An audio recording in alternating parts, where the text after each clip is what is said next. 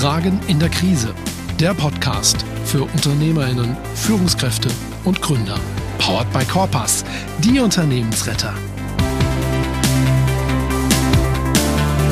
Herzlich willkommen zu Episode 23 unseres Podcasts Fragen in der Krise, powered by Corpus, die Unternehmensretter. Und heute mit dem Thema die Rolle der Technischen Hochschule Aschaffenburg in der Region für den Mittelstand. Und dazu begrüße ich in wenigen Sekunden bei mir Frau Professor Christiane Seidel. Sie ist an der Technischen Hochschule Aschaffenburg Professorin seit 2008 im Bereich Wirtschaftsprivatrecht mit dem Schwerpunkt Management KMU und Sanierung und Insolvenzmanagement. Sie ist eine studierte Rechtsanwältin, war lange in der strategischen Beratung von Gläubigern tätig und war Insolvenzverwalterin. Ihr zur Seite steht ihre Kollegin Frau Professor Susanne Schädlich. Sie ist seit 2009 an der Technischen Hochschule in Aschaffenburg und auch Professorin für internes und externes Rechnungswesen, ebenso für den Bereich Unternehmenssanierung und betreut neben den Schwerpunkten wie ihre Kollegin noch den Bereich Controlling. Sie hat einen Bankenhintergrund, hat ein finanzwirtschaftliches Studium gemacht, anschließend auch zum Thema Bank promoviert, war dann bei KPMG in der Wirtschaftsprüfung Tätigkeit und nach einer Station bei der Versicherungskammer Bayern dann hier am Bayerischen Untermain in Aschaffenburg angekommen. Den beiden Damen zur Seite steht mein Kollege Oliver Siebenlist, Seniorberater, Mitgesellschafter und Geschäftsführer bei der Corpas, ein ehemaliger Alumnus der Technischen Hochschule Aschaffenburg beziehungsweise einer ihrer Vorhochschulen. Er ist seit 2021 Mitglied im Beirat der Hochschule und er ist Referent dort und ganz nebenbei auch so etwas wie unser Corpas interner Hochschulbeauftragter. In wenigen Minuten hören Sie die Damen und den Herrn. Vielen Dank. Die Technische Hochschule Aschaffenburg. Wir setzen Impulse für die Region.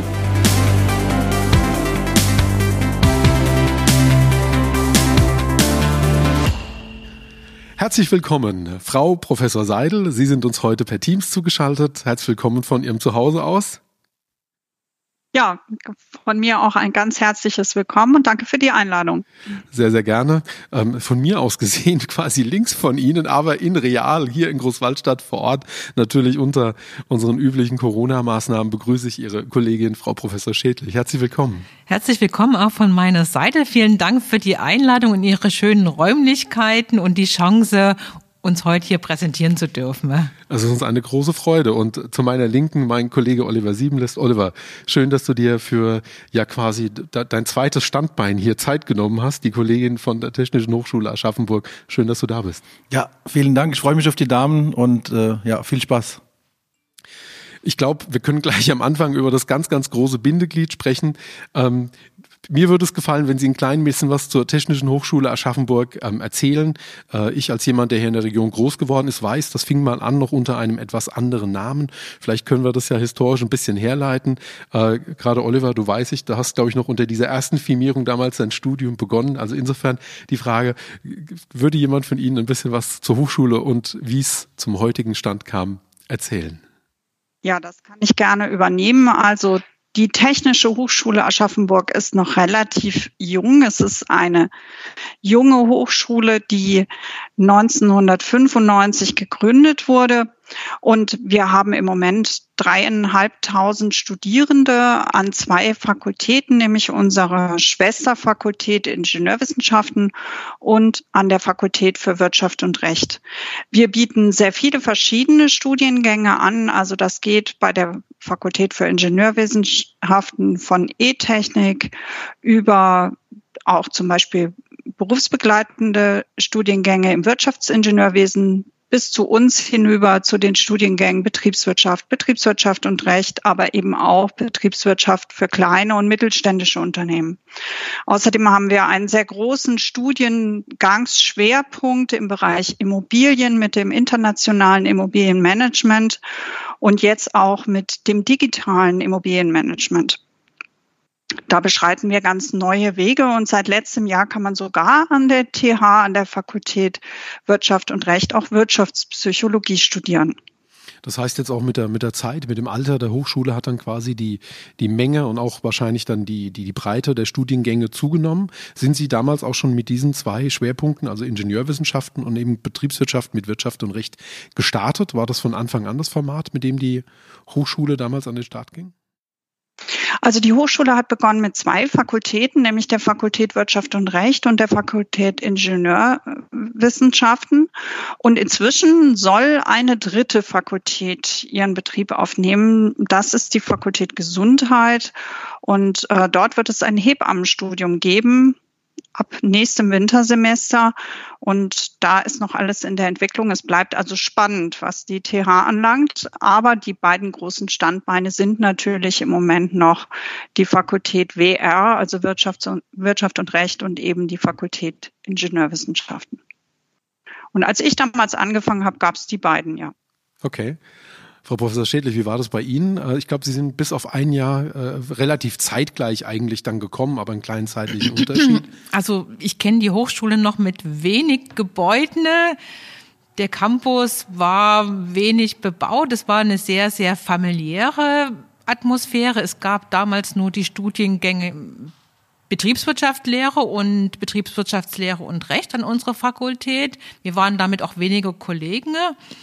Und das war sehr angenehm. Und dann sind wir über die Jahre gewechselt. Ich war dann auch eine Zeit nicht an der Hochschule aufgrund von Kinderauszeiten. Und dann, wo ich zurückgekommen bin, war das wie so ein Kulturschock, weil plötzlich der ganze Campus vollgebaut war was auch notwendig war, weil natürlich die Hochschule studiengangsmäßig gewachsen ist. Also das Angebot ist immer breiter geworden. Dann ist ja auch noch ausdifferenziert worden in Bachelor- und Masterstudiengänge. Also die haben dieses klassische Diplom abgelöst und deswegen ist dieses Wachstum auch erklärbar. Ähm, wir sind auch kollegenmäßig dann gewachsen, auch in der Verwaltung gewachsen. Aber wir haben, glaube ich, immer noch, das zeichnet uns aus, diese familiäre Atmosphäre. Also wir haben einen sehr engen Kontakt zu unseren Studenten was glaube ich auch ein Vorteil ist gegenüber einer klassischen Universität. Wir haben einen engen Kontakt mit der Wirtschaft, was auch so ein Markenzeichen von einer klassischen Fachhochschule ist, einer klassischen TH, wie wir jetzt sind. Und ähm, mir macht es immer noch Spaß, an der Hochschule zu arbeiten. Also ich kann mich nur positiv über unsere Hochschule äußern. Super, vielen lieben Dank. Der dritte im Bunde, Oliver, ich glaube, wenn wenn es für Studiendiplome Seriennummern gäbe, dann hätte deins, glaube ich, einen niedrigen zweistelligen Bereich, glaube ich, oder? Ja, wir waren der zweite Jahrgang, wir haben angefangen, oder ich habe angefangen, dann äh, 96, 95 wurde gestartet, aber ich durfte nochmal die Chance des Zivildienstes wahrnehmen, war da ein Jahr nochmal, äh, wie sagt man da, aushäusig, dann bin ich aber an die Hochschule gekommen im zweiten Jahrgang und gestartet haben ja 90, zwei Semester mit 45 je und wir waren dann im zweiten Jahrgang wieder mit 90 gestartet, also von daher, weiß nicht, ob ich mich jetzt gleich unter die Besten und Ersten rechnen soll, also zumindest mal niedrig dreistellig auf jeden Fall. Äh, von daher waren wir einer der ersten und ja, Sie haben es beschrieben, da war der Campus zwar schon bebaut, aber es waren ja alte Kasernengebäude und die waren eigentlich nicht zugänglich, die waren baufällig. Was aber ganz interessant war, in der Mitte war noch kein grüner Campus, ne, keine Wiese, sondern waren auch echte Parkplätze. Und das war natürlich ein riesen Komfort. Man konnte also praktisch bis vor die Tür fahren. Das kann ich mich gut erinnern. Und den Platz haben wir dann immer genutzt, um dann nach Semesterschluss ähm, da immer noch mal ein Weißwurstfrühstück, ein Bier und sonstige äh, Tätigkeiten da vorzunehmen. Also wir haben dann immer die Semesterabschlüsse dort auf dem Campus direkt gefeiert. Hi, Du interessierst dich für mehr Sichtbarkeit und Reichweite dank authentischer Videos für dich und dein Unternehmen? Dann habe ich einen hervorragenden Tipp für dich. Vom 6. bis zum 10. März 2023 findet ein absolut einmaliges Informationsangebot statt. Fünf volle Tage voller YouTube-Wissen, eine tägliche YouTube-Challenge, ein Zoom-Call, wo du Impulse und zusätzliches Feedback bekommst und am Ende gibt es sogar noch eine halbe Stunde Coaching vom Mann hinter TubeHaus, nämlich Thorsten Obhaus. Und der zeigt dir, wie du dich selber im Bereich YouTube perfekt vermarkten kannst. Wenn dich das interessiert und du dir ein Bild machen möchtest, dann solltest du 57 Euro netto zur Hand haben und kannst dich gerne ab dem 13.02.2023 auf der Webseite www.tubehouse.de informieren. Tubehouse schreibt sich wie das englische Tube und das deutsche Haus. Viel Spaß! Das ist natürlich auch sehr schön. Ne? Ich glaube, da ist dann dieses studentische Leben auch sehr, sehr wichtig, das ja, glaube ich, dann auch so ein bisschen den Hochschulbetrieb ausmacht. Ne? Ja, jetzt können Sie ja Beachvolleyball spielen da, ne? Ah, okay. Also wir haben jetzt eine große Wiese statt der Parkplätze und ein Beachvolleyballfeld. Okay. Was ich, was ich kenne, also sind, die Camp sind die Campus-Filmnächte, die kannte ich, die, aber da habe ich selber sogar schon mhm. teilgenommen, da war ich schon zu Gast. Aber dass da mittlerweile sogar Beachvolleyball gespielt werden kann, das ist ja ein sehr angenehmer Zeitvertreib. Ja, und was man vielleicht ergänzen muss, inzwischen gibt's ja auch ähm, ein Wohnheim auf dem Campus, wo natürlich auch internationale Studierende wohnen. Also das ist nochmal eine ganz andere Atmosphäre, wenn da auch Studierende nachts sozusagen auf dem Campus sind und da aktiv sind, dann muss man sagen, unser Campus ist ja sehr offen. Also das heißt, ich als Aschaffenburger könnte da durchlaufen, kann die Anlagen auch nutzen. Ich habe letztens auch jemand gesehen, der hat mit seinem Kind da Fußball gespielt, vielleicht ein zukünftiger Student für uns. Hoffentlich, ja, wie, wie bei Ronald McDonald so ein bisschen, ne? ja, und ähm, was ich vielleicht noch ergänzen wollte, wir sind ja gewachsen auch an anderen Standorten. Also die TH Aschaffenburg gibt's auch in Miltenberg. Also wir sind über den Landkreis Aschaffenburg hinaus gewachsene.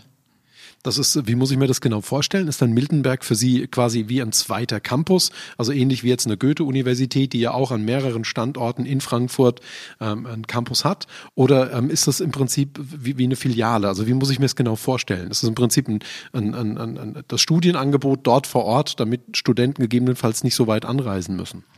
Also ich würde das Ganze als Campus sehen mit dem Ziel, dass wir eben für die Studierenden vor Ort ein Angebot machen. Man hat eben festgestellt, im Miltenberger Raum sind viele KMUs. Da besteht Bedarf für eine akademische Ausbildung und deshalb hat man bewusst gesagt, okay, wir bieten das in Miltenberg an, an dem Campus. Ist ein nettes Gebäude, gut ausgestattet, ist direkt am Main unten gelegen und ich habe einfach den Austausch mit der Region dort. Mhm. Frau Professor Seidel, sind Sie denn zufrieden mit, mit, mit dem Start jetzt in, in Miltenberg? Können Sie dazu schon was sagen? Haben Sie da schon Response? Haben Sie schon äh, Anmeldungen? Ja, also da haben wir auf jeden Fall eine sehr gute Response. Ähm, wir haben viele sehr engagierte Studierende dort und ich muss sagen, das Marketingkonzept ist auch zu 100 Prozent in dem Bereich aufgegangen, dass wir wirklich die ähm, Nachfolger von mittelständischen Unternehmen, das heißt die Kinder unserer Unternehmer dort im Studiengang haben, die wissen wollen, wie man Management im Mittelstand erfolgreich gestaltet. Das hat gut geklappt. Ähm, das Besondere an unserem Studiengang, was das Ganze nochmal leichter macht für Leute, die nebenher eben auch beruflich tätig sind, ähm, ist, dass es ein Blended Learning Studiengang ist. Das heißt, wir haben eine verminderte Präsenz im Vergleich zu unseren Präsenzstudiengängen am normalen Campus in Aschaffenburg.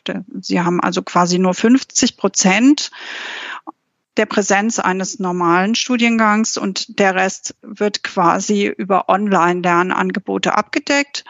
Das heißt jetzt nicht unbedingt, dass Sie aufgezeichnete Videos angucken, sondern speziell gestaltete E-Learning-Angebote eben dort von Ihren Lehrenden zur Verfügung gestellt bekommen.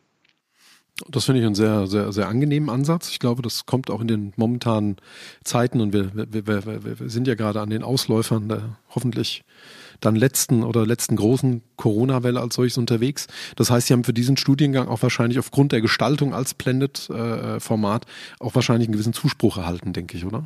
Ja, weil ich kann das aus Erfahrung sagen, also viele Studierende bleiben in der Unter im Unternehmen, bekommen dann eine Freistellung für zwei oder drei Tage und kommen dann die anderen Tage an die Hochschule. Also es ist auch so organisatorisch ausgestaltet, dass ich an zwei Tagen Vorlesung habe und die restliche Zeit in der Firma verbringe, muss natürlich nacharbeiten. Also es erfordert sehr viel Selbstdisziplin auch von den Studierenden. Klingt ja, als wäre es ja auch ein Stück weit fast, also nicht wie berufsbegleitend, aber doch zumindest wie ein integriertes Studium als solches, ne? was ja klar eine höhere Belastung darstellt für die Studierenden als solches, weil sie auf der einen Seite Job haben, auf der anderen Seite Studium und einen gewissen Leistungsdruck natürlich auch haben. Bedeutet ja aber auch, dass die dann unterm Strich ähm, A, schneller fertig sind und gleichzeitig eigentlich nochmal eine bessere Karriereperspektive sich in dem Zeitraum erarbeiten, oder? Ja, da stimme ich Ihnen vollkommen zu. Also das ist ja auch das Ziel letztendlich, dass diese Karrierechancen steigen.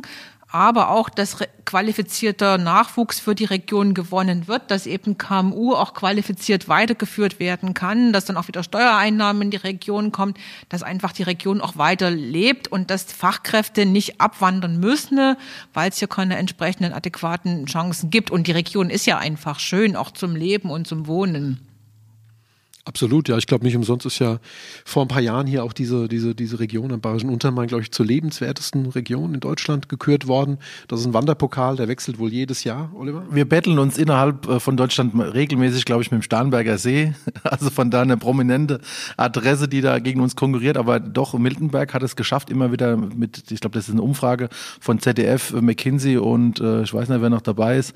Also doch auch eine wirklich nachhaltige oder eine, eine umfassende Umfrage. Und da betteln wir uns immer dann mit, ich sag mal, Top-Adressen und sind da immer ganz weit vorne dabei und das ehrt uns. Also ich glaube, aus dem Grund bin ich auch hier geblieben. Ich bin hier verwurzelt, mir gefällt es sehr gut und es geht vielen anderen auch. Und jetzt ist natürlich mit dem Miltenberger Standort was geschaffen worden, was ja genau die Leute hier hält.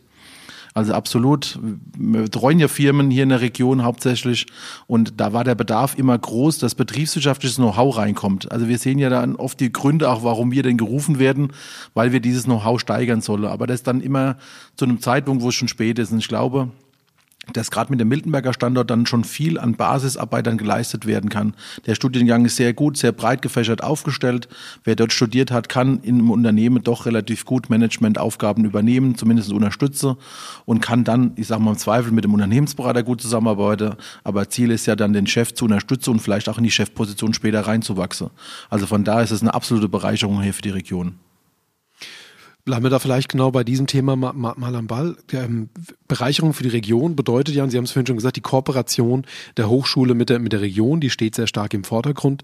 Wie muss ich mir das konkret vorstellen? Also ich habe verstanden, da gibt es in Mildenberg das Blended Learning Konzept oder das, diesen Blended äh, Studiengang im Prinzip. Welche Anknüpfungspunkte haben Sie da noch? Was, was gibt es da noch? Geht es da um Praktika? Geht es da um ähm, wissenschaftliche Zusammenarbeit? Wie muss ich mir das in der Praxis vorstellen? Wie gestalten Sie das? Frau Professor Seidel. Also da gibt es zunächst natürlich die Praktika, die unsere Studierenden verpflichtend machen müssen und da natürlich ganz ja, in alle möglichen Unternehmen der Region ausschwärmen und dort ihre praktischen Erfahrungen sammeln. Und diese Praktika können zwischen drei und sechs Monaten jeden Zeitraum umfassen und sind natürlich deshalb für die Unternehmen auch interessant, viel interessanter, als wenn ich da so einen Praktikanten bekomme, der mal zwei, drei Wochen da vor sich hin hext und aber eigentlich nicht die Zeit hat, sich vertieft damit zu beschäftigen. Also das ist sicher das eine. Das andere ist, wir haben natürlich auch große Forschungszentren, Zentren wie unser CEWIS, wo jetzt bestimmte Themenkomplexe ähm, von Unternehmen aus der Region an die Hochschule gebracht werden, aber auch von der Hochschule an die Unternehmen und dort eben versucht wird, gemeinsam Lösungen zu entwickeln. Und wir haben viele Projekte, die zum Beispiel Schulungen für unsere Unternehmen der Region beinhalten. Also wir hatten letzt, letztens erst vor einem halben Jahr ein Projekt LICO 4.0, wo wir zum Thema Liquiditätsmanagement und die dazugehörigen juristischen Entwicklungen eben Mitarbeiter von Unternehmen umsonst geschult haben. Und das sind natürlich tolle Angebote für unsere Unternehmen in der Region Bayerischer Untermain, die hier von dem Wissen der Hochschule profitieren können. Und da findet auch ein ganz enormer Wissenstransfer statt, dass wir einfach sagen, da gibt es Sachen, die können für unsere Region interessant sein. Da machen wir doch mal ähm, eine Vortragsreihe, ein Projekt, ein Unterrichtskonzept. Denken Sie nur an das Mein-Projekt Digital. Also es gibt ganz, ganz viele verschiedene Bereiche, wo wir hier Impulse senden in die Region. Vielleicht kann ich noch ergänzen. Neben den Praktika gibt es natürlich einige Studierende, die auch als Werkstudenten tätig sind, also Praktikum gut gelaufen und man will die Verbindung zu dem Studierenden halten. Dann arbeiten die neben dem Studium als Werkstudenten und ich betreue auch, die Frau Seidel auch, ähm, Studierende, die ihre Bachelor-Thesis oder ihre Master-Thesis mit einem Unternehmen zu einem bestimmten Thema zusammenschreiben. Ich habe zum Beispiel jetzt aktuell jemand, da ist eine Heizungsfirma und der Sohn ist im kaufmännischen Bereich und der schaut sich jetzt mal an, wie kann ich zum Beispiel Controlling bei uns in der Firma umsetzen. Also da findet auch so ein Wissenstransfer zwischen Praxis und Hochschule statt. Und was wir natürlich gerne in Anspruch nehmen, sind auch Vorträge oder Referententätigkeiten von Unternehmen in unserer Hochschule. Da kann ich ja als positives Beispiel nennen, dass wir im Schwerpunkt Sanierungs- und Insolvenzmanagement jedes Wintersemester den Herrn Siebenlist und den Herrn Wöber als Referenten begrüßen dürfen. Und da ergeben sich ja auch nette Kontakte oder Möglichkeiten für Praktika für Studierende wieder. Definitiv, ja. Das ist dann, glaube ich, schon, da kann man sagen, mehr der, der, der kleine Dienstweg, der sich da anbietet. Ähm, Oliver, wenn du, wenn du das so hörst, äh, jetzt bist, sind wir ja auch Unternehmer, sind ja auch hier in der Region aktiv, haben auch hier und da schon genau diese Möglichkeiten genutzt. Wie warst du zufrieden bisher mit Praktikanten, mit Werkstudenten, mit Personen, die vielleicht auch von der Hochschule den Weg zu Korpas gefunden haben? Na, ich muss jetzt eine Eins vergeben. Warum? Es sind ja fünf Leute vom Team, sind ja aus der Hochschule Aschaffenburg kommend. Also haben wir ein klassisches Diplom-Betriebswirt. Äh, ja, gut, der Kai hat jetzt seinen Master schon dort gemacht, aber vier sind dann definitiv mit dem äh, Diplom-Betriebswirt ausgestattet aus der Hochschule. Von daher Eins plus klar. Ne? So. Aber natürlich haben wir auch weitere, ich sag mal, Verbindungen. Wir hatten ja auch äh, ich sag mal, nach unserem Abschluss, der Wöber und ich hatten ja, haben wir abgeschlossen irgendwann äh, in 2000, also ist schon ewig her, ne, ist schon vergessen fast, haben ja doch viele Werkstudenten gehabt, die dann auch eine Zeit lang bei uns gearbeitet haben, die dann vielleicht auch mal wieder einen anderen Lebensweg eingeschlagen hatten, aber äh, von da haben wir, glaube ich, jetzt in dieser Zeit auch fünf oder sechs Werkstudenten äh, schon äh, bei uns gehabt, die dann über Monate, über Jahre bei uns waren und jetzt zuletzt gerade wieder gestern das Einstellungsgespräch nochmal abschließend geführt, so dass wir uns entschlossen haben, wieder eine neue Werkstudentin bei uns einzustellen zum dritten, fünften also geht es schon wieder weiter. Von daher sind wir natürlich super zufrieden. Indem wir dann Vortrag bei Ihnen halten dürfen, haben wir dann umgekehrt wieder die Chance, uns damit ein bisschen zu bewerben und immer wieder auch neue Nachwuchskräfte zu bekommen. Also top. Wie machen das andere Unternehmen, äh, wenn sie auf der Suche nach Nachwuchskräften sind? Ähm, wie sieht das in der Praxis dann aus, Frau Professor Seidel? Also wir bekommen Stellenausschreibungen von allen möglichen Unternehmen, die wir intern auf unseren Lernplattformen dann den Studierenden auch zugänglich machen. Dann ist es auch so, dass wir unseren Studierenden auch bestimmte Jobmessen empfehlen. Wir haben selber auch die Campus Careers, wo sich Unternehmen unseren Studierenden präsentieren und eben auch nach geeigneten Kräften suchen. Und da gibt es viele Möglichkeiten. Manchmal werden wir direkt angesprochen, dass jemand gesucht wird, ob wir jemand empfehlen können. Also ganz unterschiedlich. Können Sie zu den Campus Careers noch einen Satz mehr sagen? Ich persönlich kenne das Format, also ich habe es schon erleben mhm. dürfen, habe aber den Eindruck, dass es doch hier die Region auch noch nicht so richtig 100 Prozent durchdrungen hat. Also vielleicht können wir mal eine Minute die Werbetrommel rühren für diese Veranstaltung, weil es ist ja im Prinzip wirklich nicht nur für die Großen in der Region, sondern auch für die Mittleren, für die Kleinen eine ganz tolle Chance mit potenziellen Akademikern in Kontakt zu kommen äh, und sich eben hier zu verstärken, eben auch Rekrutierung zu betreiben. Okay. Die, der, der, Hinweis geht an die Kollegin. Ja, ja, okay. Frau ich, probiere es mal, ich muss mal aufzeichnen. Also, die Campus Careers findet einmal im Jahr statt. In der Regel ist das im Juni. Da wird ein großes Zelt auf dem Campusgelände aufgebaut. Also schon mal eine erste Option, unsere Hochschule kennenzulernen. Und die Unternehmen vor Ort können sich dort einbuchen, können sich dort präsentieren und sie können auch erste Bewerbungsgespräche führen. Also das heißt, ich als Student kann mir ein Unternehmen aussuchen, dort schon Rückfragen stellen. Da kann schon so eine gewisse Vorselektion stattfinden. Ne? Also jeder, der Interesse hat, kann sich über unser Carrier Center, gibt's auch eine Webseite, unsere Homepage ist www.th-ab.de, kundig machen und dort sich präsentieren. Da gab's früher auch noch eine Begleitbroschüre, in der man sich präsentieren konnte. Und ich finde es einfach eine tolle Möglichkeit, dass beide Seiten sich treffen, kennenlernen, beschnuppern können. Und wenn es nicht direkt zu dem Termin ist, vielleicht ist es aber der Aufhänger für einen Job später, dass man sagt, okay, die sind vor Ort, da will ich hingehen, da haben andere gute Erfahrungen gemacht. Das ist, glaube ich, wichtig. Und ähm, ähm, was natürlich auch wichtig ist, ist diese Mundpropaganda unter den Studierenden. Also wenn man so mit Studierenden spricht, dann wird natürlich auch gefragt, wo warst du? Und Das spielt auch eine große Rolle und da kommt ja meistens auch sehr viel Feedback, dass man gesagt hat, ah, hier, ich war bei den Mittelständler in der Region, den hat man vielleicht gar nicht so auf dem Schirm gehabt, weil er so klein ist, sich vielleicht auch gar nicht so über Social Media oder eine Webseite präsentiert und das bringt dann auch nochmal Bewerbe für Firmen, ähm, dass man in Kontakt tritt.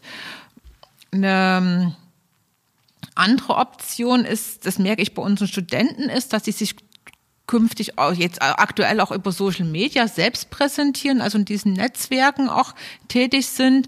Also ich glaube, das ist auch eine Chance für Unternehmen, die direkt Praktikanten suchen oder Stellenausschreibungen haben, dass man über diese Netzwerke auch geht. Also das kommt meines Erachtens auch mehr und mehr bei den Studierenden.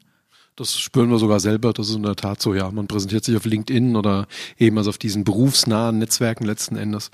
Und ja, das ist schon, schon eine sehr gute Plattform auch, ja. Man ja. findet die Leute auch dort strukturiert, ja. Ich glaube, für Miltenberg dürfte es auch im Mai eine Veranstaltung geben, auf der auch direkt geworben werden soll. Also so ein Austausch zwischen Unternehmen und Studierenden stattfinden soll. Und das Tolle ist, da sollen die bisherigen Studenten aktiv eingebunden werden. Ne? Also da quasi ein bisschen wie ein Leumundsgeber auch so ein bisschen. Also die präsentieren die eigene Hochschule. Ja, also das ist ja ein gutes eine Möglichkeit einfach, weil es ist immer besser was von anderen, also von jemand, der persönlich betroffen ist, zu hören als über Dritte. Also ich finde das ganz tolle Idee. Ist, glaube ich, schon eine ganz andere Ansprache dann auch. Ne? Mhm. Ne? Man versteht sich dann einfach, ja. Trotzdem, eine, eine Detailfrage hätte ich dazu noch. Jetzt haben Sie gesagt, okay, also so kommen dann die Unternehmen und die, die Studierenden irgendwie rechtzeitig, bevor eine Karriereweiche gestellt wird, zusammen. Wie muss ich mir das jetzt aber vorstellen, wenn ich jetzt zum Beispiel das Interesse habe und sage, Mensch, dieses Blended Learning, ne, also diese Möglichkeit zu arbeiten und gleichzeitig zu studieren, das gefällt mir. Gibt es denn da in irgendeiner Form ein Angebot im Sinne von, da gibt es schon Unternehmen, die sagen auch, wir bieten solche kombinierten Plätze an? Oder muss ich im Prinzip als Studierender, als Studierender auf das Zielunternehmen zugehen und sagen, ich würde gerne bei Ihnen arbeiten, aber ich würde gerne auch studieren? Geht das? Also wie erleben Sie das so? Werden Sie dann da von den Studierenden ins Rennen geworfen oder sind Sie im Vor Vorfeld mit dem Unternehmen verbunden und suchen dann eher nach dem passenden Studierenden? Also es ist normalerweise so, dass die Studierenden selbst schon Kontakt zu einem Unternehmen haben und dort die Möglichkeiten abklopfen, ob man ihnen dort vor Ort die Möglichkeit gibt, das quasi in Kooperation mit der Hochschule zu machen. Dass wir quasi vorab die Unternehmen fragen, das passiert eher selten. Ich kenne das so ein bisschen aus dem, aus dem großindustriellen Bereich. Da gibt es den einen oder anderen Nahrungsmittelkonzern, der ja ganz offen mit einer Hochschule doch einige hundert Kilometer von hier offen kooperiert und der dann eben sagt, das kannst du bei uns, aber dann nur an dieser Hochschule, in diesem, an diesem Ort. Dann musst du da hingehen eben für zwei, drei Jahre. Dann kannst du eben kombiniert studieren als solches. Aber da verstehe ich es richtig. Bei Ihnen ist das Konzept, Sie haben es ja auch eingangs gesagt, gerade am Standort Mildenberg verfolgen Sie auch ein spezielles Konzept, wo quasi der Student, die Studentin im Vorfeld das dann eben auch abklopft abklopft und da auch schon mal Selektion betreibt. Genau.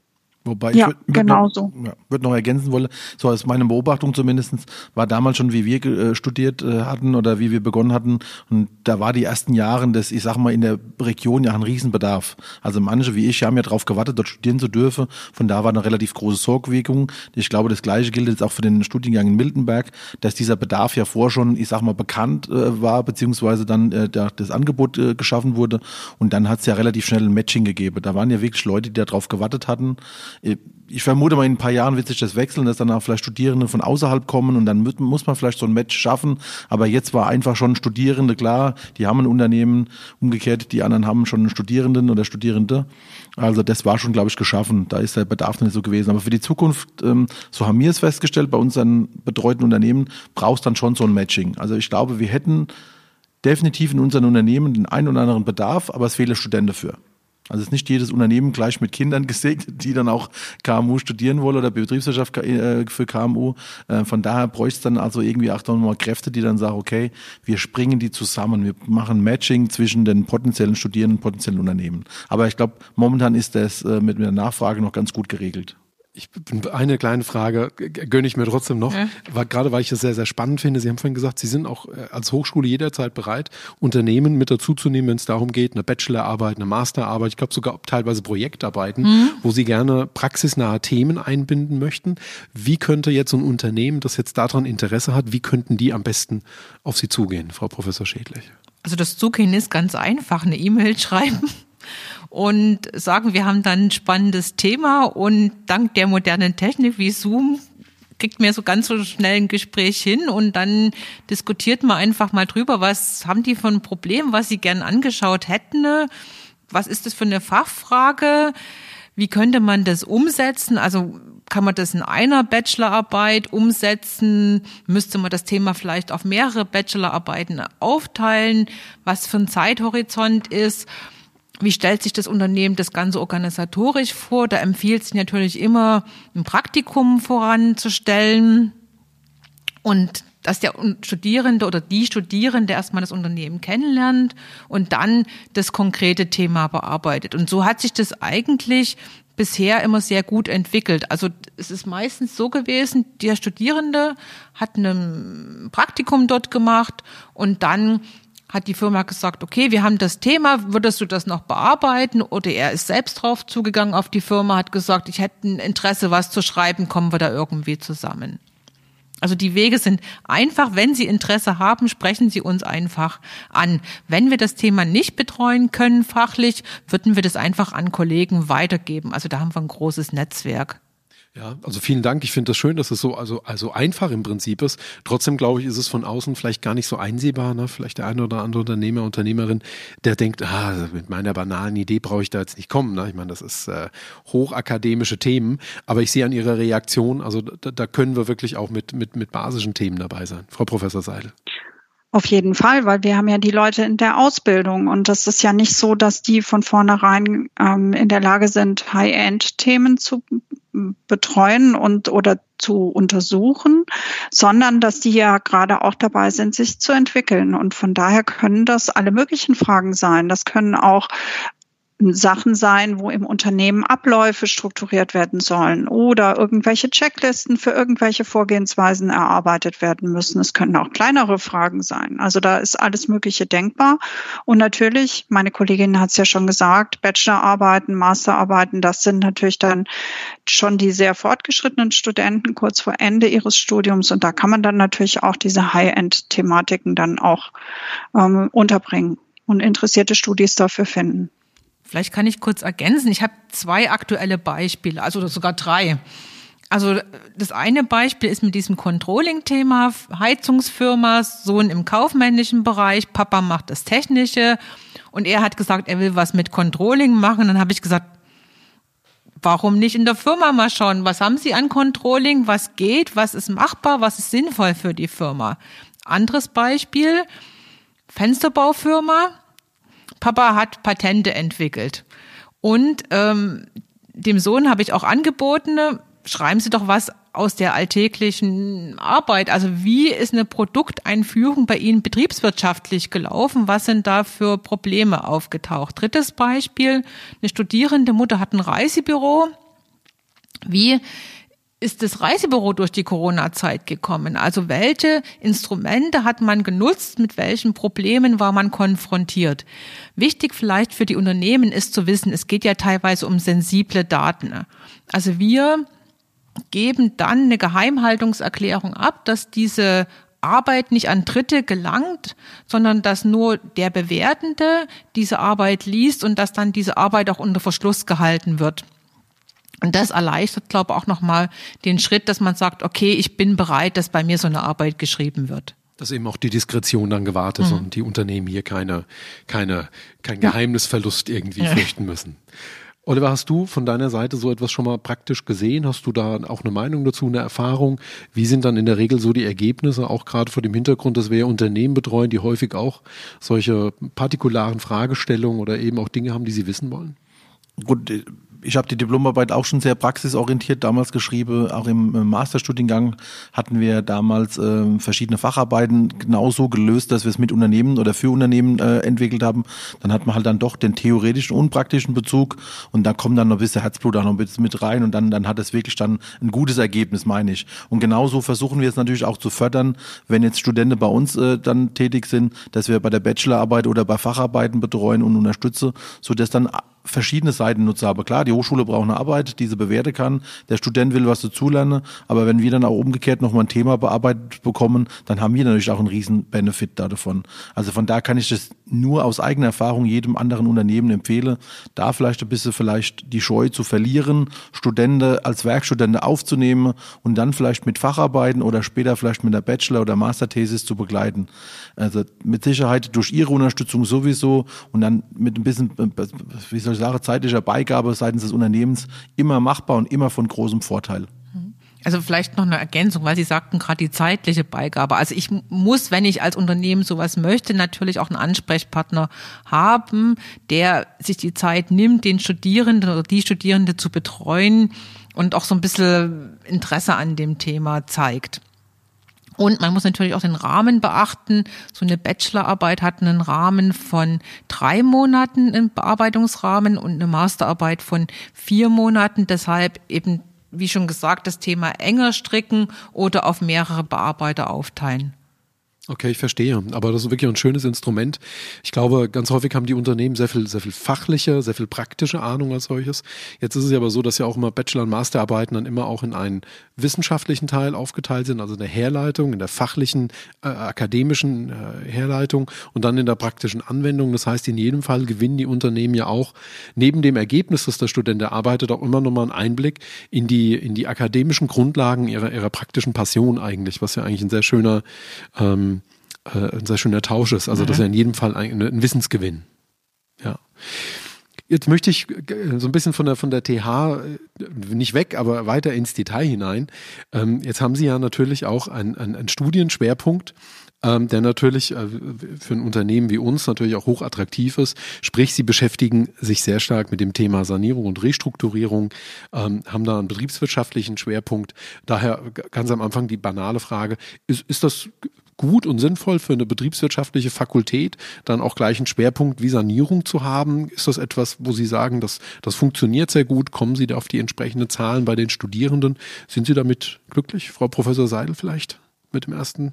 Ja, gerne. Sehr, sehr glücklich sind wir. Wir haben ein sehr großes Interesse unter unseren Studierenden für den Schwerpunkt.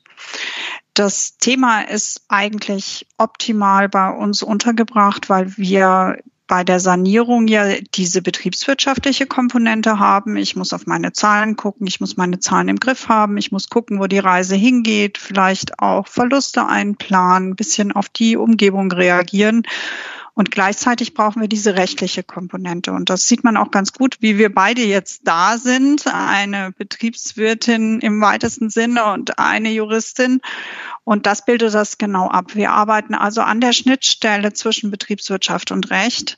Und das ist genau das, was eigentlich unsere Hochschule auch ausmacht, weil wir haben im Prinzip nicht nur BWLer und wir haben auch nicht nur Juristen am Start, sondern wir haben Leute, die können idealerweise beides.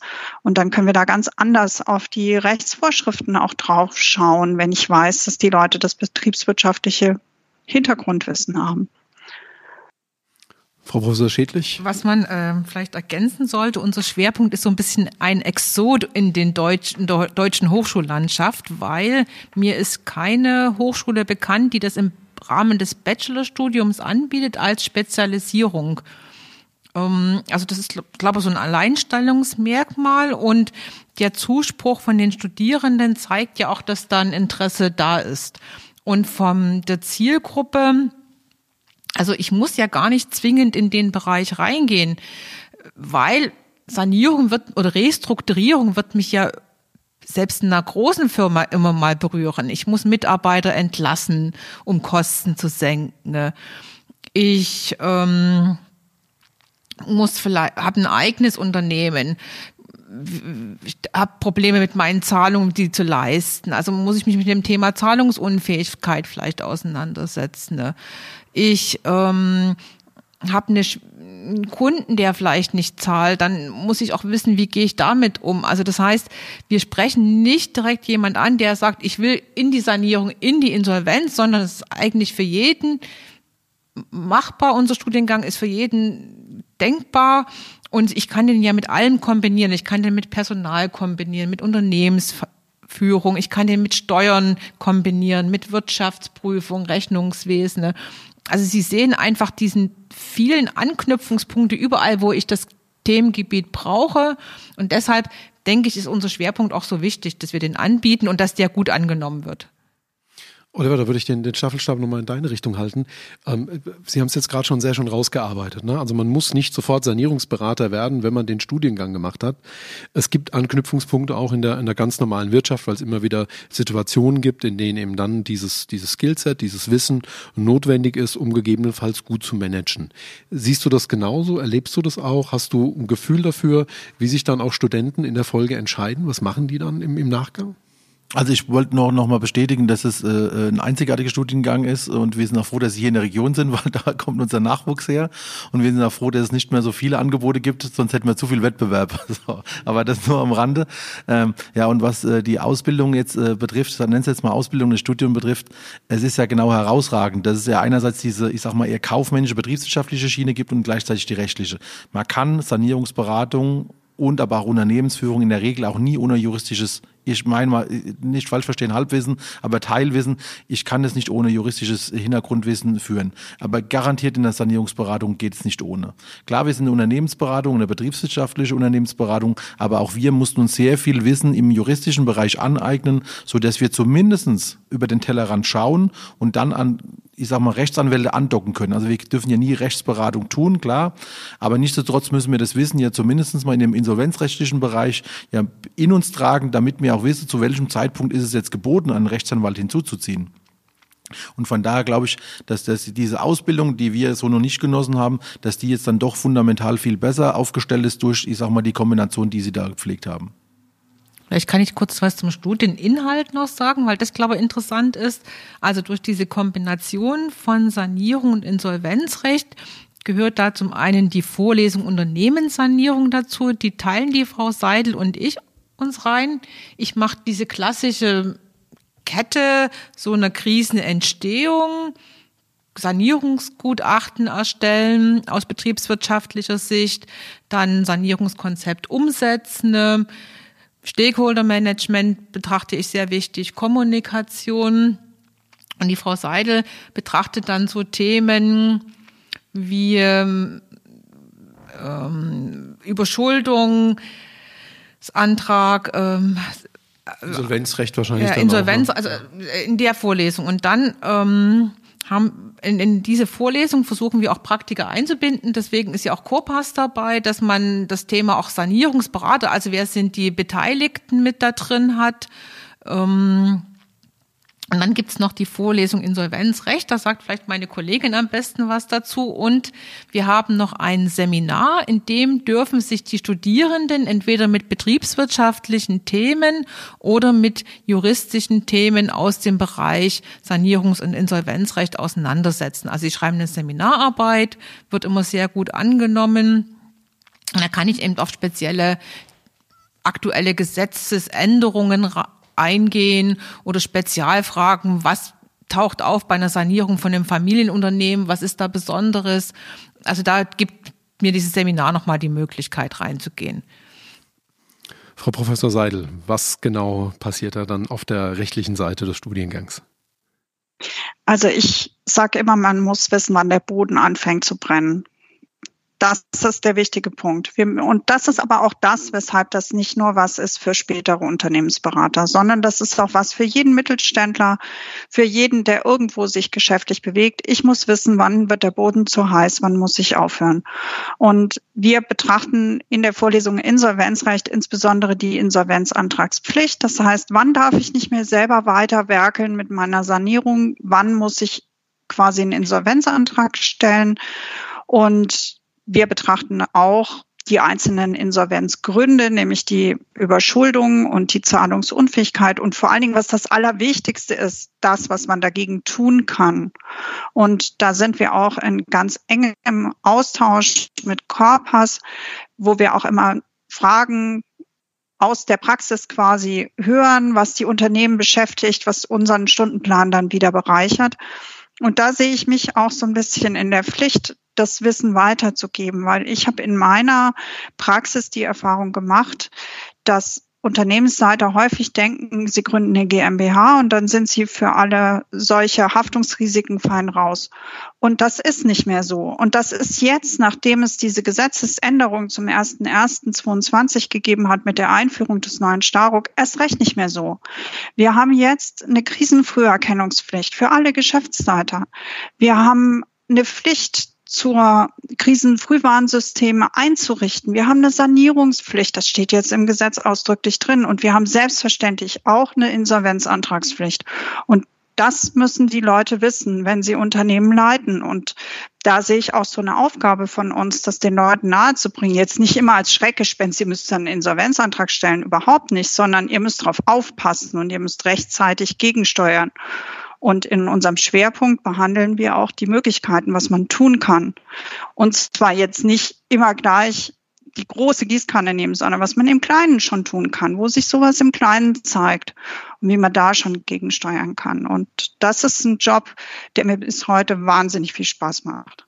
Ich glaube, das Spaß, vielleicht kann ich noch ergänzen, ist das Tolle ist ja, dieser Schwerpunkt lebt ja von den verschiedenen Möglichkeiten der Sanierung. Und wenn ich jetzt überlege, 2009, was gab's da? Da gab's einen ganz dünnen, die 6 gab's ja noch gar nicht, da gab's ja noch den, den FA äh, 191 gab's so, noch. Ja. So ein schmales Papierlein und da stand nichts drin eigentlich. Und dann gab's den IDWS 6, den neuen. Und jetzt haben wir den letzte Version seit 2018. Und da ist ja unheimlich viel auch passiert. Das macht's ja spannend. Also da passiert immer was in dem Bereich. Es gibt viel mehr Möglichkeiten, mit einer Krise umzugehen. Und ähm, ich glaube, das ist auch so die Aufgabe des Schwerpunktes einfach auch zu zeigen, Krise, Insolvenz heißt nicht, du musst abwickeln, dein Unternehmen gibt's nicht mehr, sondern es gibt ganz viele Wege, um gesund zu werden. Also ganz viel Medizin letztendlich. Du musst es nur richtig einsetzen. Und dieses medizinische Wissen in Anführungsstrichen versuchen wir eben zu vermitteln im Schwerpunkt. Ich finde das ein schönes Bild, ja.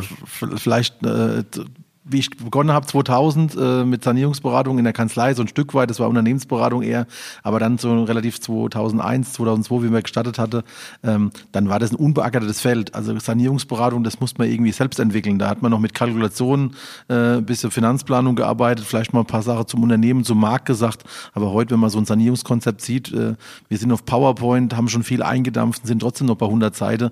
Äh, das ist so vollumfänglich, da muss so viel Detailwissen rein, damit man dann wirklich auch diesen Standard erfüllt. Aber es gibt halt diesen Standard, an dem kann man sich dann auch ganz gut entlanghangeln. Also er gibt eine relativ gute Struktur vor. Also das war das eine. Aber dann ist es ja schon eine Endausbaustufe. Ne? Sanierungskonzept, dann bin ich schon, dann brennt der Boden, dann muss ich definitiv handeln, wenn ich sowas vorlegen muss. Aber ich wollte noch einen Satz ergänzen.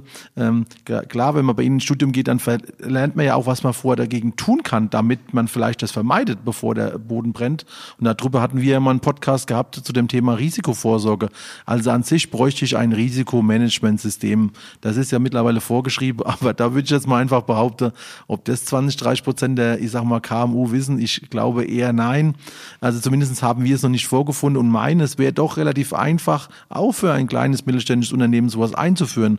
Und ich denke, durch Ihre Unterstützung wird es jetzt ein bisschen in die Breite gebracht. Äh, sie werden da Tipps mitgeben und da können auch bestimmt die Unternehmen deswegen schon profitieren, weil sie sich ein Controlling mit einem Reporting-System oder sonstige Themen dann einfach angedeihen lassen, weil das Wissen durch die Studenten ins Unternehmen kommt kommt. Ja, da kann ich vielleicht noch was ergänzen. Wir haben ja auch diesen Schwerpunkt BW für KMU und ich hatte gestern wieder eine Veranstaltung und was ich da wichtig erachte, ist mit denen mal anzuschauen, was ist denn überhaupt eine betriebswirtschaftliche Auswertung, was steht da drin. Also wir gucken da die Erfolgsrechnung an. Wie erstellt die denn mein Steuerberater? Ist das ein Hexenwerk oder wo kommen denn die Zahlen her? Und zu verstehen einfach, was hilft mir denn diese BWA, wie kann ich da mein Geschäft steuern, wie kann ich die auch im Controlling einsetzen und wie kann ich die für eine Krisenfrüherkennung nutzen. Das ist ja ganz einfach. Ich muss mir den Zeitvergleich angucken, vielleicht auch noch eine Planung. Und ähm, diese einfachen Methoden versuche ich eben auch zu vermitteln den Studierenden. Ist ganz interessant, ne? Also jetzt, wenn man, wenn man, wenn man jetzt das hört, ne, dann, dann könnte man, könnte man für den Hauch einer Sekunde vielleicht die Idee haben, dass der Studienschwerpunkt falsch heißt. Ne? Also der heißt Sanierung, Vielleicht könnte der auch einfach nur risikoorientierte Unternehmensführung heißen, ne? weil am Ende des Tages habe ich jetzt durch Ihren Vortrag auch verstanden, reden wir hier über eigentlich einen ganz soliden und grundlegenden Baustein der Betriebswirtschaft und des Rechtsverständnisses innerhalb von Betriebswirtschaft, mit dem eigentlich jeder angehende Manager ausgestattet werden müsste, im Sinne von, wie kann ich Risiken erkennen, wie kann ich erkennen, dass mein Unternehmen jetzt Risikoboden betritt und welche Maßnahmen kann ich hier tun. Und insofern kommt mir natürlich jetzt auch gleich der zweite Gedanke. Jetzt, der Oliver äh, richtet sich aber auch gerade auf. Ähnlicher Gedanke? Ja, ja, ich wollte es nur bestätigen. Äh, ich hatte mal ein Gespräch mit dem Architekt gehabt, äh, der dann uns äh, Betriebswirtschaftler ein bisschen belächelt hat, aber ich würde das dann damals, habe ich schon und auch immer wieder zurückgeben wollen. Ich glaube, dass egal welche Berufssparte ich heute bediene. Und wenn ich dann in irgendeiner führenden Position bin und oder dann vielleicht der Inhaber einer Firma bin, dann brauche ich fundamentales Betriebs, betriebswirtschaftliches Wissen. Betriebswirtschaft ist ja weit gefächert. Es gehört Marketing, Vertrieb dazu, am Anfang um Kunde zu gewinnen, aber es gehört definitiv auch dazu Personalführung, Organisationslehre dazu und es gehört dann aber auch juristisches und betriebswirtschaftliches Grund-Know-how. Buchführung bis hin dann zur, ich sage mal, rechtlichen Komponente.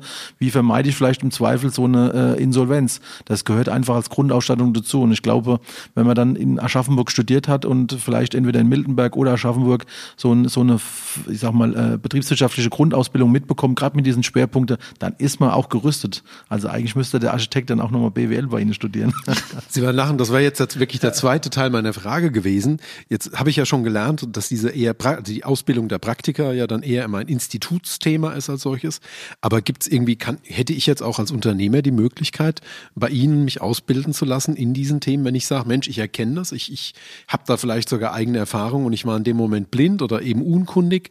Ähm, habe ich irgendwie die Möglichkeit dazu, Frau Professor Seidel?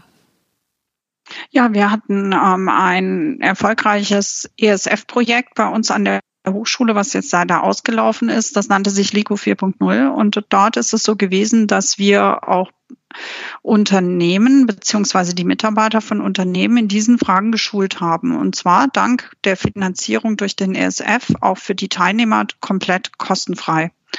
Das war eine ganz gute Sache und selbstverständlich arbeiten wir dran, neue Projekte dieser Art wieder zu bekommen. Da muss man sich bewerben dafür, muss man Konzepte schreiben und dann hoffen, dass man den Zuschlag bekommt. Aber das ist ja nur eine Sache. Wir haben ja auch das Mein-Projekt Digital, da zum Beispiel immer aktuelle Themen bei uns auf der Homepage, wo man auch ohne Kosten für die Teilnehmer sich zu neuen Themen informieren kann.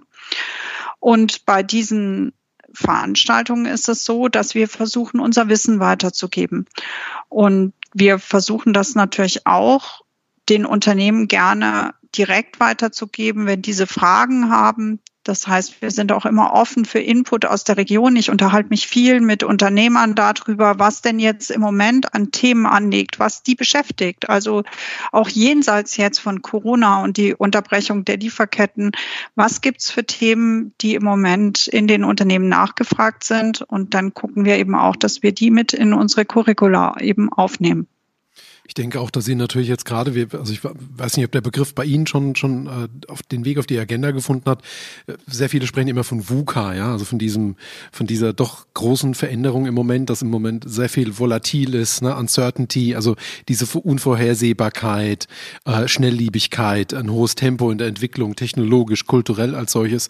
Damit ist ja eigentlich gerade wieder Ihr Schwerpunkt eigentlich fast schon ein, ein absolut probates Mittel, um damit auch umzugehen, ja. Auf jeden Fall, zumal wir ja beibringen, immer gewissermaßen das Ohr am Rohr der Zeit zu haben und immer zu gucken, ähm, was ist denn gerade los? Was könnte Einfluss auf meine unternehmerische Tätigkeit haben? Und dann eben auch rechtzeitig zu reagieren. Gerade in diesen Zeiten, wo sich alles so schnell dreht. Jetzt habe ich an Sie beide eine Frage, die, die, die, wir, die wir nicht vorbereitet haben, aber ich hoffe, wir kriegen das auch spontan hin. Jetzt haben Sie ja doch schon beide sehr viel Hochschulerfahrung. Gibt es dann eine Studentin, einen Studenten, an den Sie gerne zurückdenken, wo Sie auch sagen, Mensch, da ist aus diesem erstmal sehr wichtigen, aber auch erstmal sehr, eigentlich sehr basischem Thema der risikoorientierten Geschäftsführung. Da ist was geworden, da habe ich mal eine Rückspielung bekommen im Sinne von, dass da mal ein Student, eine Studentin damit glänzen konnte oder sagt, Mensch, ich bin so froh, dass ich das gelernt habe, weil es mir in einer bestimmten Situation einen Vorsprung, einen Mehrwert, eine Sicherheit, ein, ein, ein Rüstzeug an die Hand gegeben hat, von dem ich in dem Moment dann nochmal besser verstanden habe, warum es so wichtig ist. Gab es so eine Situation vielleicht bei Ihnen?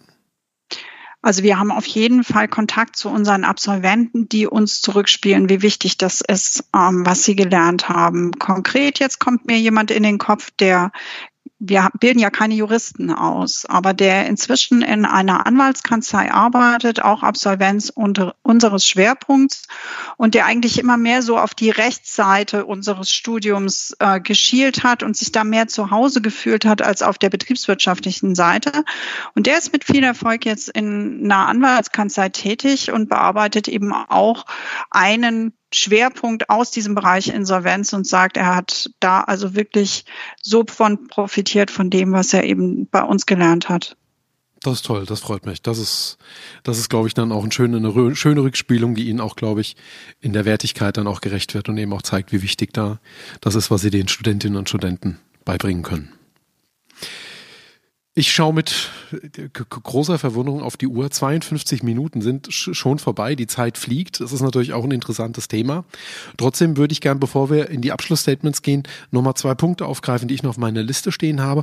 Da steht das Wort Unternehmensplanspiel. Das heißt also neben dem, was Sie gerade eben schon sagten, die Möglichkeit an Seminararbeiten teilzunehmen, um hier wieder praktischen Transfer zu machen. Darüber hinaus bieten Sie noch die Möglichkeit eines Unternehmensplanspiels an. Wie muss ich mir das genau vorstellen?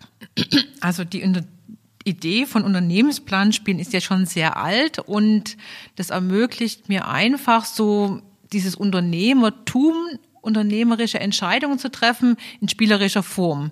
Wir an der Hochschule nutzen ein Planspiel, das nennt sich TopSim, das ist computergestützt, wobei das computergestützt hm, ein bisschen hoch angegriffen ist. Die meisten Entscheidungen treffe ich auf dem Papier und mit Excel, also wie es auch bei KMUs ganz häufig noch der Fall ist. Und die Studierenden spielen im Team zusammen, bilden Unternehmerteams, bilden einen Vorstand und müssen Entscheidungen für ein Unternehmen treffen.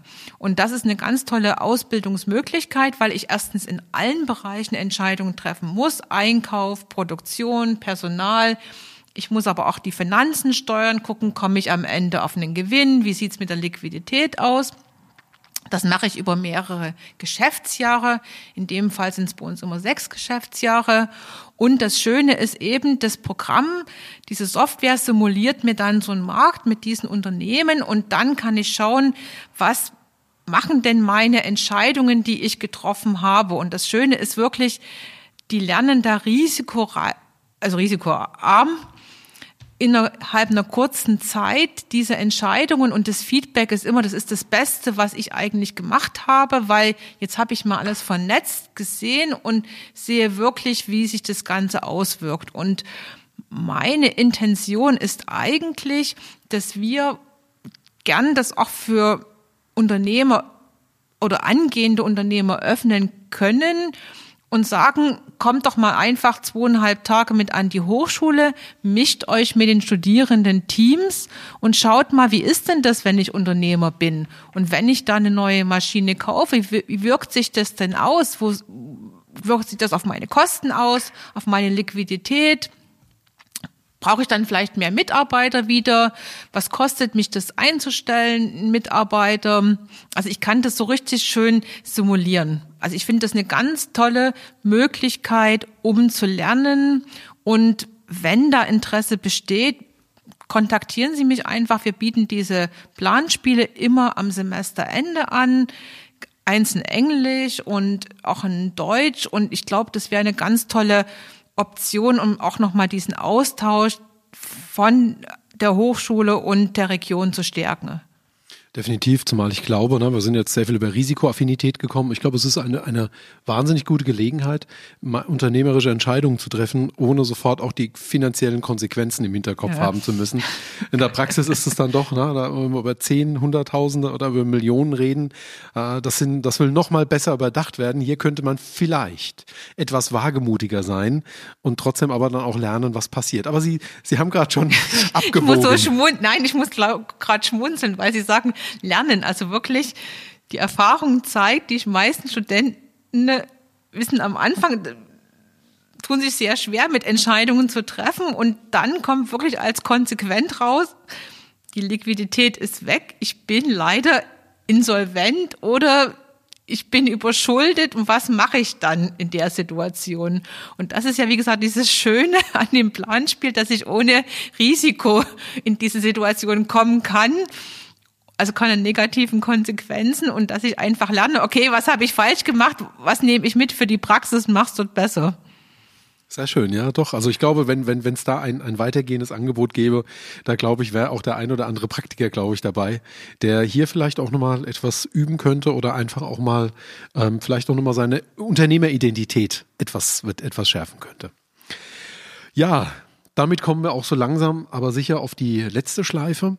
Ähm, meine Bitte an Sie ist, ich würde mich wahnsinnig freuen, wenn Sie vielleicht noch irgendwie einen guten Ratschlag, eine eigene Erkenntnis, ein, ein inneres Bekenntnis, irgendetwas hätten, was Sie heute unseren Hörerinnen und Hörern mitgeben können. Sie haben schon sehr viel preisgegeben. Ich glaube, Sie haben das sehr, sehr gut beschrieben. Ich bin da Ihnen sehr dankbar, weil ich glaube, das war heute wirklich ein sehr wichtiger Beitrag, auch um Wirtschaft, Region, Hochschule noch stärker zu vernetzen. Aber ich würde mich freuen, wenn Sie vielleicht noch so eine, eine, einen letzten Insight, einen letzten Blick von Ihnen hätten, den Sie heute mit rausgeben können. Frau Professor Seidel. Also ich kann nur dazu sagen, ich habe es nie bereut, meinen Anwaltsberuf an den Nagel gehängt zu haben und zu in die Hochschule gewechselt zu sein. Und das Feuer brennt immer noch und das macht mir unglaublich viel Spaß. Und jetzt als wichtigsten Punkt einfach ist, äh, den ich weitergeben möchte als Impuls, ist, dass Sie als Unternehmen auf jeden Fall das, was die TH bietet, ganz vielfältig nutzen können. Und dass wir ganz unterschiedliche Angebote haben, der Kooperation, des Wissenstransfers, der Weiterbildung, auch für bereits fertig ausgebildete Mitarbeiter. Und da würde ich mich über ganz viel Dialog und ganz viel Anfragen einfach freuen. Vielen Dank. Ich denke, das ist ein schöner Gedanke. Ja, ich glaube, ich kann mich da anschließen. Also ich habe das auch nie bereut, in Aschaffenburg äh, angefangen zu haben. War auch immer mein Berufswunsch, da irgendwie in die Richtung zu gehen, weil ich total gerne mit jungen Menschen zusammenarbeite. Ich schätze das total, auch dieser Input, der für die eigene Arbeit wieder kommt, gerade wenn man einen Schwerpunkt hat und dann wird erzählt, das ist bei uns im Unternehmen so oder eine Studierende erzählt mir, ja, im Praktikum, da mache ich jetzt Headhunting, das geht jetzt so. Also wir leben ja auch von dem Austausch, wir leben auch von den Austausch mit den Unternehmen und das ist ja einfach das Tolle. Also wir lernen ja auch letztendlich, also wir sind in dem Sinne auch Studenten. Ne?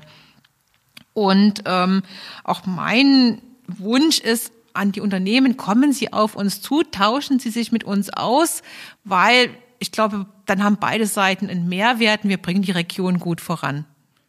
Das ist, glaube ich, ganz, ganz wichtig. Ich glaube, hier ist Kooperation ein echter Mehrwert, ein, ein echtes Multiplizieren auch. Dankeschön.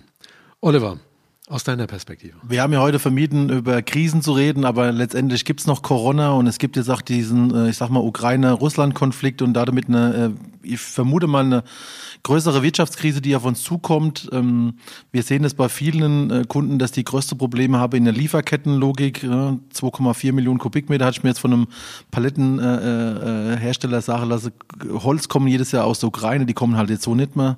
60 Prozent der Nägel, Nägel, die man für Palettenherstellung äh, braucht, die kommen auch aus Russland, so habe ich es verstanden, die kommen so auch nicht mehr. Das sind zwei banale Beispiele, dass einer, der Palettenhersteller an sich Probleme hat. Gut, was geht mich erstmal ein Palettenhersteller an? Aber wenn man weiß, wo überall Paletten im Einsatz sind und dass da in der Folge es wahrscheinlich ganz große Probleme gibt in der äh, Logistik von Getränkeherstellern, die immer, äh, ich sag mal, einwandfreie Paletten brauchen etc Ich glaube, da kommt noch so ein richtiges Problem auf uns zu.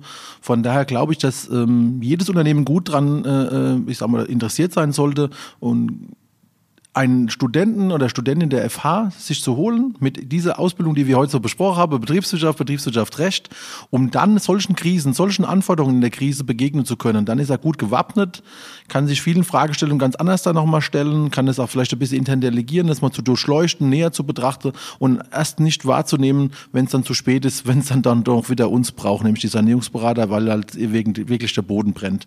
Also ich glaube, manche Sachen kann ich jetzt schon auf mich zukommen sehen, wenn ich mich dieser Frage stelle. Und ich glaube, wenn da ein Student der Aschaffenburger Hochschule da wäre oder aus dem Miltenberger Studiengang, dann hat er da bestimmt Möglichkeiten, sich viel umfassender mit seinem Unternehmen und auch mit dem Weitblick zu beschäftigen. Also von daher die klare Empfehlung, neben Studierende aus Aschaffenburg. Sehr schön. Das ist prima. Dann möchte ich mich bei Ihnen bei unseren heutigen Gästen ganz, ganz herzlich bedanken. Vielen Dank, Frau Professor Seidel, Frau Professor Schädlich. Oliver, dir vielen Dank, dass du uns heute begleitet hast. Und äh, ich hoffe, Sie nehmen ganz viele interessante Informationen mit. Wir werden selbstverständlich alles, was Sie gerade an URLs, Hinweisen und Kontakten gehört haben, auch in die Show Notes dieses Podcasts einfügen, sodass Sie da über Ihre jeweilige Podcast-App auch schauen können, wo Sie hin müssen. Wir lotsen Sie da gerne. Ihnen allen dann ja, indessen, was Oliver gerade als Abschlusswort gesagt hat, auch allerbeste Gesundheit, gute Nerven und und wir schließen mit unserer ja fast schon obligatorischen Verabschiedung. Am Ende wird alles gut und wenn es noch nicht gut ist, dann ist das noch nicht das Ende. Bis zum nächsten Mal.